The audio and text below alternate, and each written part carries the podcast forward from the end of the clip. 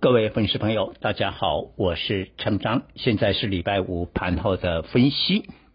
盘前我们就判断今天哦，那因为晚上有美国公布的非农就业报告，本身就是一个变数，所以盘前我们就判断今天会反弹，但恐怕没有盘前期指涨两百点这么多。我当时就这样的判断。结果盘中发生了一个意外，日本前首相安倍晋三居然被暴徒呢攻击中枪，现在生命垂危。那这个突发的事件呢，让盘中亚洲的股汇市大幅的震荡，所以最后台股只有涨一百二十八点，果然没有盘前期指涨两百点那么多。所以我盘前就呃提醒我们的粉丝，今天开高的话呢，不要乱追，甚至可以灵活的短线进出。那收盘是一百一一万四千四百六十四点，还好这个礼拜的周线是涨一百二十一点啊、哦。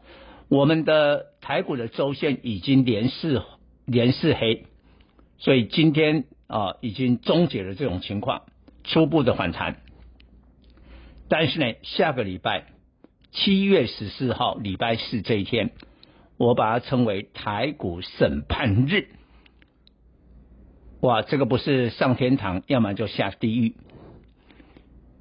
第一个，美国公布的六月 CPI 到底会继续创高呢，还是通膨舒缓？谁都说不准。但我只提醒大家，上一次。六月十号公布的五月 CPI 八点六趴，四十一年的新高。你知道台北股市跌多少？两千五百点，两千五百点这么可怕。还好我的会员在五月份的时候呢，我就强制所有的会员把持股比例给我砍到三十趴，我们避开了这一场的风暴。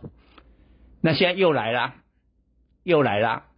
所以这个 CPI 真的是会是一个非常关键的变数。结果呢，同一天的下午，全网台积电跟股王，现在股王又恢复到大立光啊，大立光重返股王，这两大天王同一天撞起，撞在同一天，华硕会。所以你看那一天多么重要，非常重要。所以我的结论就是说，下礼拜四之前，我会建议大家短线进出了，有赚的啊先跑一下，好，但是呢，好公司突然的急跌，把它买回来，这恐怕是被迫要这个短线的进出了。那我们再来检讨一下今天的盘面，电子股还是主流，但是你有没有发现，今天电子呢，比如说。连电跌了，因为八寸晶圆可能会被砍单。然后呢，你看到了机体的南亚科也没涨，因为第三季的机体市况不好。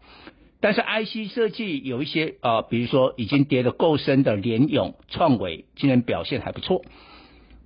啊、这个是靠今天的撑盘。但是我整体的，因为现在营收报告已经大部分出炉了。我认为 IC 设计有隐忧啊，第三季真的会旺季不旺啊。从六月开起来，YOY 都在抵减少了，倒是下游的，比如说鸿海啦、和硕啦、仁宝啦、华硕啦，哎，都还不错哎。好，因为下游的缺料的问题已经解决，所以我还是请大家关注了像 IPC、网通这两个区块，但是那个原则一样哈，你不要这个一直追高了，哈，这一点重重点。船产这个部分的话呢，今天航运当家也符合我们盘前的研判，因为长荣的业绩那么好啊。但是阳明、万海还没有公布了，公布假如都不错的话，那就 OK 啊。那另外一个部分，下个礼拜七月十四号，哎，又又是七月十四号，那这个国人出国但要回国的前四十八小时要取得 PCR 的阴性证明啊，那这个规定取消，取消之后啊。